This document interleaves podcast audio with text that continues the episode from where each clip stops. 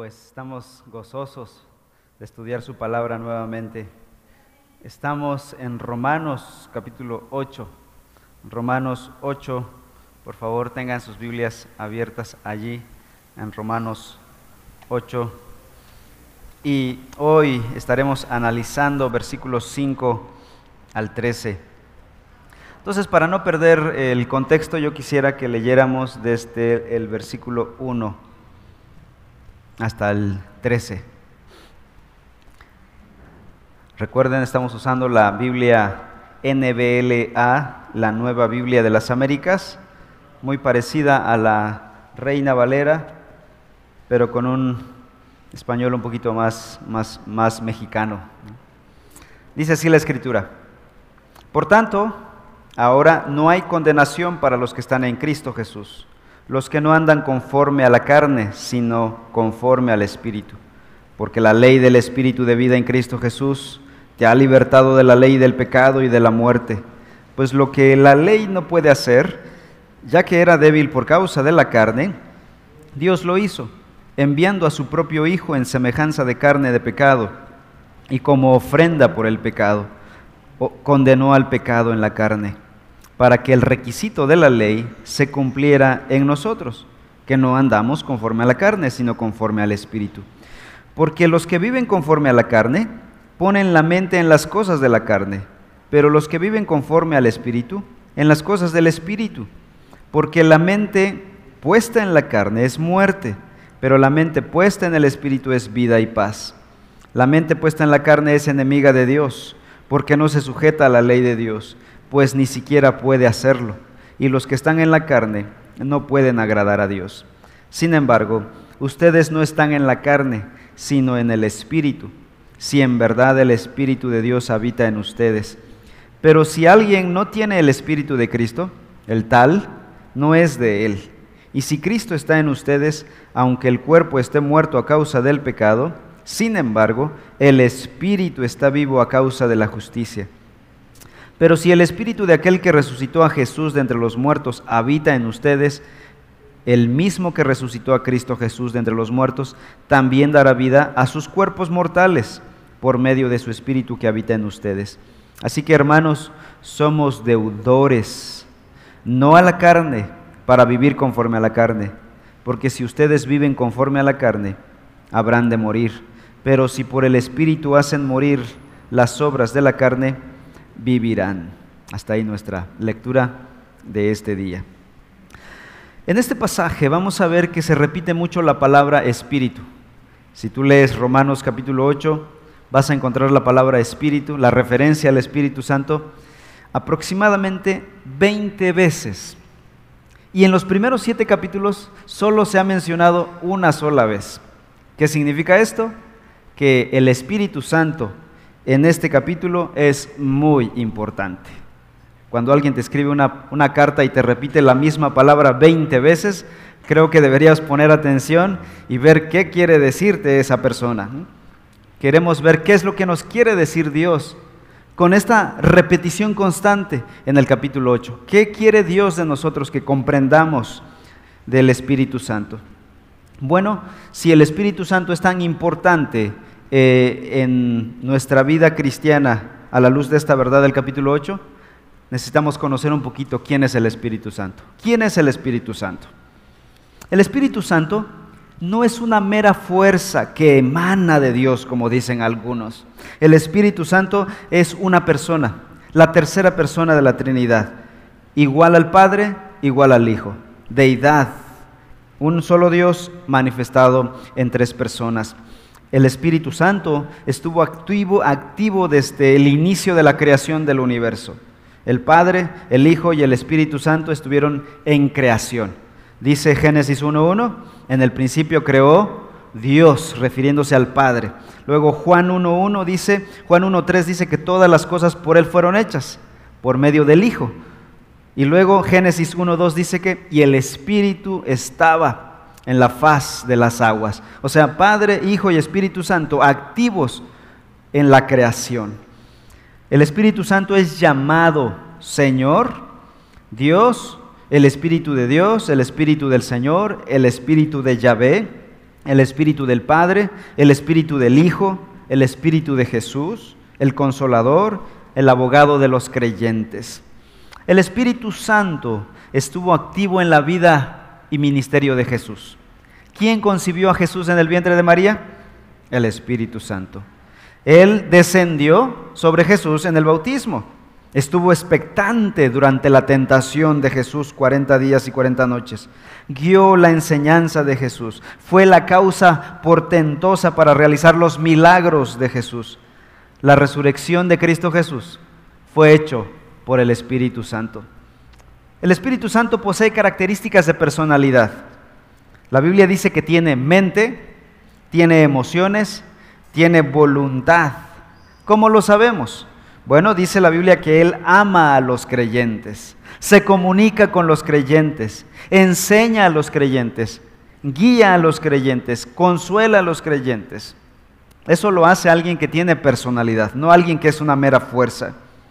También la Biblia dice que el Espíritu Santo puede ser contristado, puede ser apagado, puede ser probado, puede ser resistido y blasfemado incluso, ¿no? La blasfemia del Espíritu en los Evangelios. Ah, la Biblia habla de que es omnisciente, omnipotente, omnipresente. Es Dios, una personalidad divina. El Espíritu Santo fue, es más, el que inspiró a los santos hombres en la Biblia para inspirar, para escribir la Biblia. Segunda de Timoteo 3:16. Toda palabra es inspirada por Dios y por medio del Espíritu Santo. El Espíritu Santo es el agente divino que regenera nuestros corazones, que convence al mundo de pecado, de justicia y de juicio. ¿Quién lo hace? El Espíritu Santo. Si tú y yo un día creímos que nuestro pecado era pecado, fue porque el Espíritu nos convenció. El Espíritu Santo mora en los creyentes, alumbra el entendimiento de los creyentes, ilumina para que podamos entender la palabra de Dios. Él nos guía a vivir en santidad. Es el agente que nos lleva a la santificación. El Espíritu Santo ha habitado en la iglesia para llevarla a cumplir la gran comisión de predicar el Evangelio en todo el mundo. ¿Creen ustedes que la tercera persona de la Trinidad es importante en el papel de la redención? Así es. En este capítulo entonces, Romanos 8, Pablo expone los beneficios y las bendiciones que el Espíritu Santo obra en aquellas personas que son justificadas. Romanos es una carta que habla de la justificación por la fe sin las obras de la ley. ¿Cómo el Espíritu obra en esas personas? Buena pregunta. De eso se trata Romanos 8. En los versículos 1 al 3 vimos que el Espíritu nos ha librado del pecado y de la muerte. En el versículo 4 vimos que el Espíritu nos capacita para cumplir la ley. En los versículos 5 al 11 hoy vamos a ver que el Espíritu cambia nuestra naturaleza pecaminosa. Y en los versículos 12 al 13 nos muestra que el Espíritu Santo nos da poder para vencer a la carne. ¿Estamos listos? Vamos, vamos a ver en primer lugar qué es lo que hace el Espíritu Santo. Cambia nuestra naturaleza, versículos 5 al 11. Vimos la semana pasada los primeros cuatro versículos, hoy vamos a ver los versículos 5 en adelante. Dice el versículo 6, porque los que viven conforme a la carne ponen la mente en las cosas de la carne, pero los que viven conforme al Espíritu, en las cosas del Espíritu. Porque la mente puesta en la carne es muerte, pero la mente puesta en el Espíritu es vida y paz. En el versículo 4, Pablo había dicho que nosotros ya no andamos conforme a la carne, sino conforme al Espíritu. Así que el creyente no se comporta ya de acuerdo a los dictados de la carne, porque ya no está regido, ya no está dirigido por el pecado. En este versículo 5 entonces, Pablo nos muestra que delante de Dios solo existen dos tipos de personas. Y no se refiere a las clases sociales, raciales, a géneros, ni nada por el estilo. Dice que hay unos que viven conforme a la carne y otros conforme al Espíritu. son esos dos tipos de personas que existen delante de Dios. Delante de Dios no tiene mucho valor nuestra clase social, nuestro apellido, nuestro estatus. Lo que importa es nuestro estatus espiritual. ¿Estás en la carne o estás en el espíritu? Así que una persona no puede estar parcialmente muerta, así como una persona no puede estar parcialmente muerta o viva, tampoco en el sentido espiritual. No puede ser medio cristiano o medio no cristiano. O eres cristiano o eres no cristiano. Una persona es perdonada y está en el reino de Dios o no es perdonada y está en el reino del mundo o de Satanás.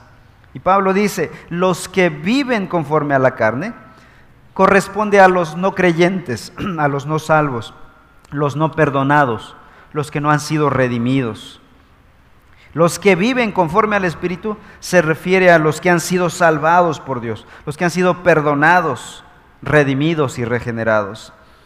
El versículo 5 dice que dependiendo de dónde estés, si en la carne o en el Espíritu, ¿qué es lo que haces?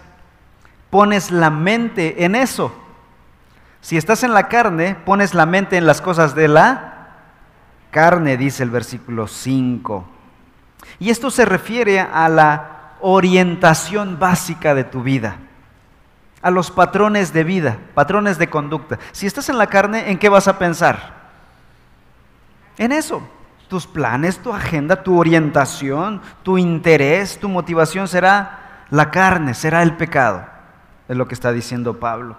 Los que pertenecen a Dios los que están en el Espíritu, se interesan, se preocupan por cosas piadosas, por las cosas de Dios. Así que dime dónde está tu interés y te diré de quién eres, dice Pablo.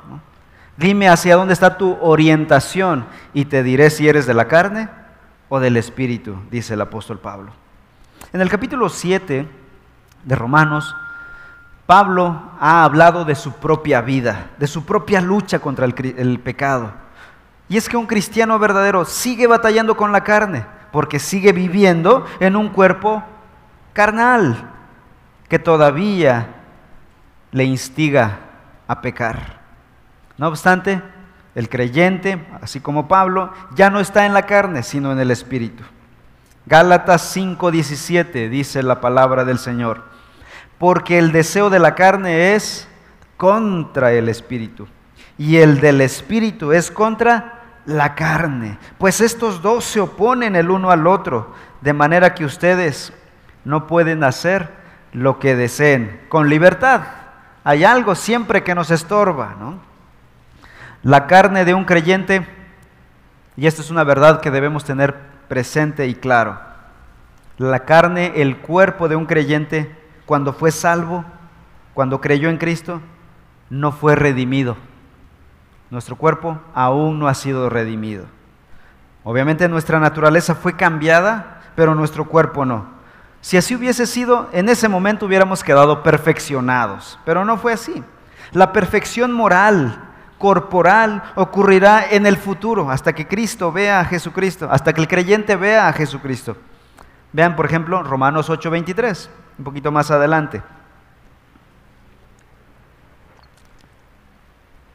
Y no solo ella, dice Pablo, sino que también nosotros mismos, aquí está hablando de la redención de la creación y dice no solo ella, sino también nosotros mismos que tenemos las primicias del Espíritu, aún nosotros mismos gemimos en nuestro interior, aguardando ansiosamente la adopción como hijos, la redención de qué cosa? De nuestro cuerpo. Y aquí, pongan atención al versículo que está diciendo. Nosotros mismos que ya tenemos las primicias del Espíritu, es decir, ya somos cristianos, ya fuimos salvos. ¿Qué dice? Falta una cosa, la redención de nuestro cuerpo. Eso es futuro, cuando veamos a Cristo Jesús. Dice Primera de Juan 2 que cuando le veamos entonces seremos, perdón, capítulo 3 de Primera de Juan, seremos como Él es, en perfección. Ahora en Romanos 8, regresemos a Romanos 8, versículo 7. Dice que la mente puesta en la carne es enemiga de Dios, porque no se sujeta a la ley de Dios, pues ni siquiera puede hacerlo. Y los que están en la carne no pueden agradar a Dios. Sin importar cuán sincera pueda ser una persona, cuán moralmente correcta puede ser una persona no cristiana, ¿qué dice el versículo 7? Es enemiga de Dios. Y no porque lo diga un predicador fanático, lo dice la palabra inspirada, infalible de Dios. Una persona puede ser muy buena moralmente y ser y seguir siendo enemiga de Dios. ¿Por qué? Porque su mente está enfocada en las cosas de la carne. Alguien me decía hace tiempo, tratando de defender una postura contraria a la bíblica, diciendo, pero yo conozco mucha gente buena que no es cristiana. Y el argumento es este, yo conozco cristianos que se portan peor que un incrédulo. Es triste esa verdad, es verdad. Sin embargo, esa experiencia no la puedes poner por encima de la verdad infalible de Dios, aunque podría verse así. Hay gente filántropa que ayuda con, sus recursos. El problema es que esas personas solo ven la parte exterior. No podemos ver el corazón, como le dijo Dios a Samuel. Tú ves lo externo, yo veo el corazón. ¿Sabes por qué esa gente hace lo que hace? ¿Sabes por qué hay muchos filántropos en el mundo? Si pudiéramos analizar a cada uno de ellos, sin ofender, muchos lo hacen porque quieren calmar su conciencia. Otros lo hacen por reconocimiento, por salir en la televisión. Otros lo hacen para no pagar más o, para ahorrarse recursos. Es una manera de ayudarse con los impuestos y todo ese tipo de cosas son intereses secundarios, no es la gloria de Dios, no es la compasión por el necesitado. Y aún así dice la Biblia que aquella persona que no ha creído en Cristo Jesús es enemiga de Dios. Una persona no salva, no puede vivir una, vida piadosa y justa porque no tiene una naturaleza piadosa y justa. Por lo tanto, no puede tener un amor genuino para Dios. Y saben, su problema mayor no es que no se sujete a la ley de Dios. Eso ya es malo, pero ese no es su problema mayor. Su problema mayor es que, dice el versículo 7, no puede hacerlo. Vean lo que dice 8.7. Porque no se sujeta a la ley de Dios, pues ni siquiera puede hacerlo no tiene la capacidad espiritual para agradar a Dios, para sujetarse a su voluntad, para obedecer la palabra de Dios. No le puedes pedir a alguien que haga algo que no puede hacer. Esperamos de un creyente que guarde la palabra de Dios, que obedezca, que camina en santidad. Pero de un no creyente no podemos esperar tal cosa. Conclusión lógica, versículo 8. Y los que están en la carne, remata Pablo diciendo, no pueden agradar a Dios. He dicho, dice Pablo. Los hombres fuimos creados para agradar a Dios, pero desde la caída de Adán y Eva, eso ya no se puede, a menos que Cristo regenere el corazón de un nuevo pueblo para volver a adorar a Dios. Y es lo que está haciendo Dios en el mundo redimir a un nuevo pueblo para su gloria, para honrar, para agradar a Dios. Versículo 8, perdón, versículo 9, Romanos 8, 9. Sin embargo, ustedes no están en la carne, sino en el Espíritu, si en verdad el Espíritu de Dios habita en ustedes. Pero si alguien no tiene el Espíritu de Cristo, el tal no es de él. Ahora Pablo dice, hace un contraste y dice, pero bueno, hablando de ustedes, hermanos de Roma, ustedes no es el caso de ustedes. Ustedes sí están en el Espíritu. Ustedes pueden estar seguros de su salvación, dice Pablo. Pero si en verdad el Espíritu de Dios habita en ustedes, pueden estar seguros de que son hijos de Dios siempre y cuando el Espíritu de Dios habita en ustedes. ¿Cuál es la prueba de que somos realmente hijos de Dios? ¿Qué diríamos nosotros de inmediato? Mis obras, mi fe, ¿no? mis ofrendas. mi fidelidad, mi servicio en la iglesia.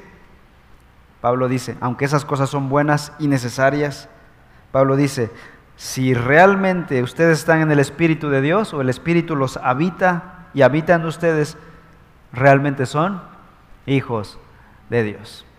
Y el Espíritu Santo nos va a llevar a hacer todas estas cosas que yo mencioné antes.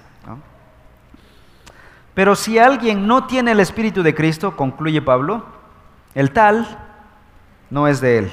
Reina Valera dice, el tal no es de Cristo. Así que la persona que no da evidencia de la presencia y fruto del Espíritu en su vida, él no tiene ninguna razón para afirmar que Cristo es su Salvador.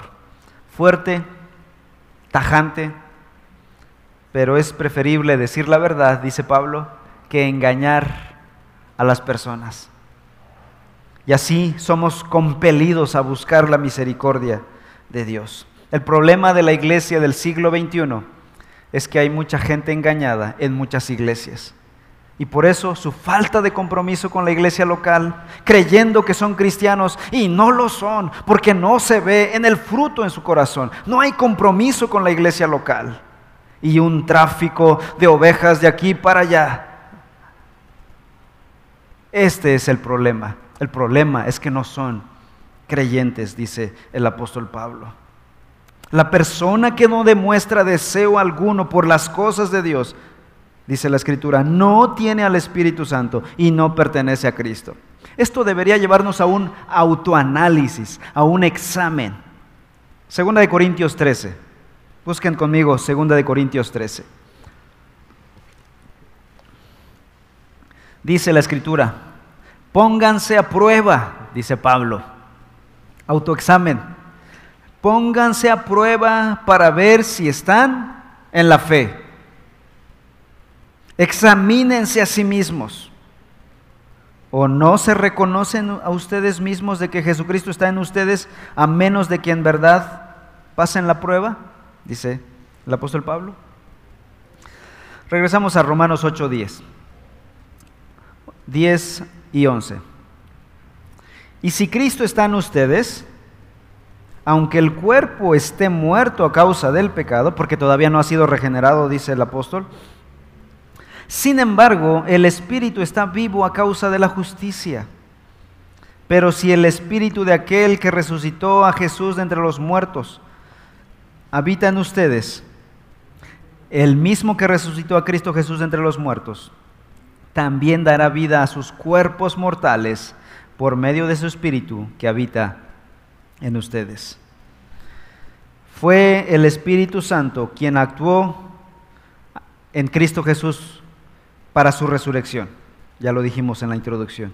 Y así como el Espíritu levantó a Jesús de la muerte física, y le dio un cuerpo perfecto. Ese mismo espíritu, dice el apóstol Pablo aquí, que mora ya en nosotros, Él mismo un día nos resucitará con un cuerpo glorificado. Lo mismo que hizo con Cristo Jesús, hará con nosotros en un futuro. Así que hermanos, aguardamos la esperanza bienaventurada de que resucitaremos con cuerpos gloriosos en un futuro. Entonces, en primer lugar, vimos ya que el Espíritu Santo cambia nuestra naturaleza. Versículo 5 al 11. Hoy, en este momento, vamos a ahora ver que el Espíritu Santo nos da poder para vencer a la carne. Versículos 12 y 13. Romanos 8, 12 y 13. Dice, así que hermanos, somos deudores, no a la carne, para vivir conforme a la carne. Porque si ustedes viven conforme a la carne, habrán de morir. Pero si por el Espíritu hacen morir las obras de la carne, vivirán. Este proceso de hacer morir la carne, como dice el versículo 13, es lo que los teólogos del pasado llamaban, especialmente los teólogos reformados, ingleses llamaban la mortificación del pecado.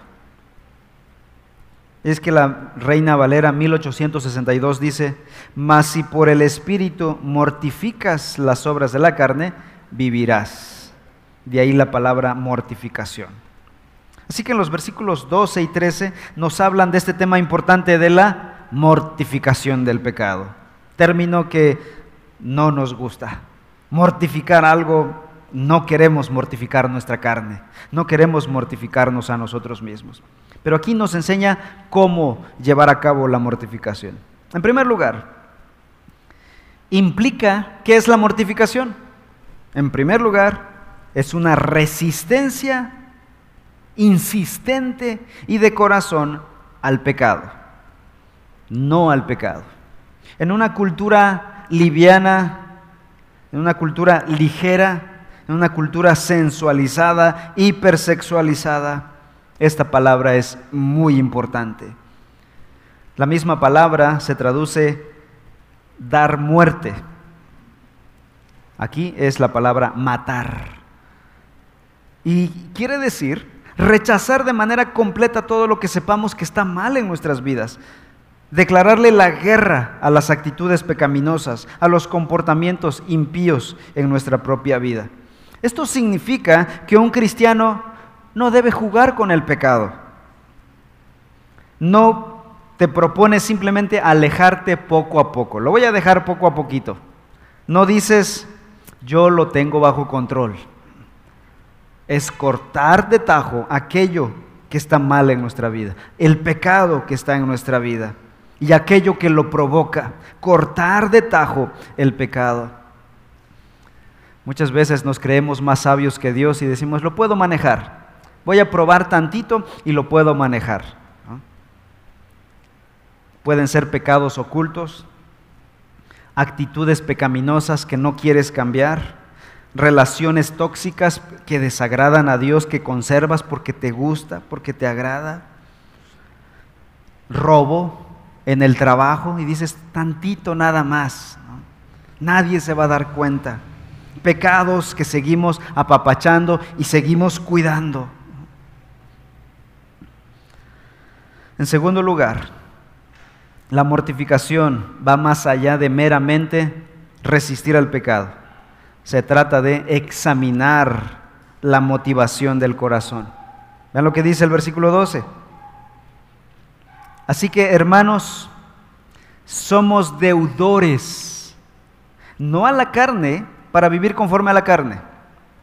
Otra traducción dice de este versículo 12, por tanto, hermanos, tenemos una obligación, pero no es la de vivir conforme a, la carne.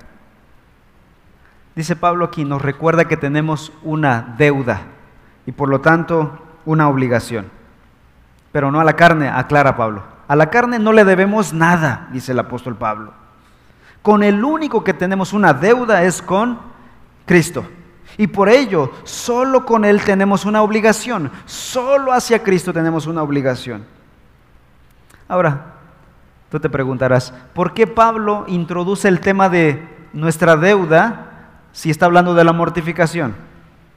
Ah, bueno, porque la única manera de cortar con el pecado de tajo es recordar esta verdad, de que Cristo Jesús murió en la cruz por nuestros pecados y por lo tanto nosotros estamos en deuda con Él.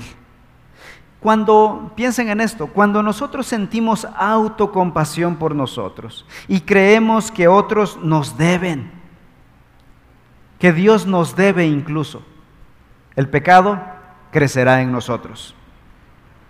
Por, por, ejemplo, podemos quejarnos diciendo, no estoy recibiendo un trato justo, mis necesidades no se están satisfaciendo. He tenido una vida difícil. Dios me debe, la gente me debe, otros me deben, mi familia me debe, mi trabajo me debe, la iglesia me debe. Cuando vivimos una vida de autocompasión, de ser las víctimas, el victimismo, el pecado aflora. Pero Pablo dice todo lo contrario. Aquí el único deudor eres tú. Nadie te debe nada. El único deudor eres tú. Tú te debes a Dios. Tu vida le debes a Dios. Así que debemos recordarnos constantemente esta verdad, de que el único deudor somos nosotros, que le debemos a Cristo nuestra vida. Hechos 20, 28 dice, apacentad la grey de Dios, la cual Él compró con su propia sangre. Si te esfuerzas por reconocer continuamente la gracia de Dios que te compró, el pecado se debilitará en ti. Las actitudes de orgullo, tus derechos serán rebajados y empezarás a vivir una vida de humildad. En resumen, matamos al pecado en el Espíritu Santo cuando nos apartamos del pecado tajantemente y cuando eliminamos las motivaciones incorrectas en nuestro corazón. ¿Cómo lo hacemos? Recordando la obra de Cristo Jesús en la cruz del Calvario, el Evangelio. Nuevamente el Evangelio. Hermanos, en conclusión, el Evangelio no es solamente una verdad que recibimos cuando empezamos nuestra vida cristiana y después tenemos que aprender otras cosas. Falso. El Evangelio es lo que necesita un cristiano desde el principio hasta el final. Desde sus primeros pasos como cristiano hasta que esté en la gloria. El Evangelio es todo para nosotros. No tenemos otra cosa para vivir la vida. Necesitamos alimentarnos de Evangelio día tras día. Amén. Vamos a orar. Padre Celestial, queremos rogarte que apliques estas verdades del Evangelio a nuestra propia vida. Que nos ayudes, Señor, a recordar que Cristo murió en la cruz por nuestros pecados y que somos deudores a Él. Nadie nos debe, tú no nos debes, Señor. Nosotros somos los deudores. Cambia nuestra actitud orgullosa, autosuficiente y ayúdanos, Señor. Transforma nuestro corazón. Ayúdanos a vencer el pecado, a cortar de tajo aquellas actitudes, aquellos pecados ocultos, aquellas cosas que estamos abrazando y que no queremos dejar. Ayúdanos, Padre. Ayúdanos, quita ese estorbo que nos impide caminar plenamente en la vida de fe. Te lo ruego, Señor. Y gracias por la obra de Cristo en la cruz, quien ya pagó nuestro pecado. En el nombre glorioso de tu Hijo Jesús. Amén. Que Dios les bendiga.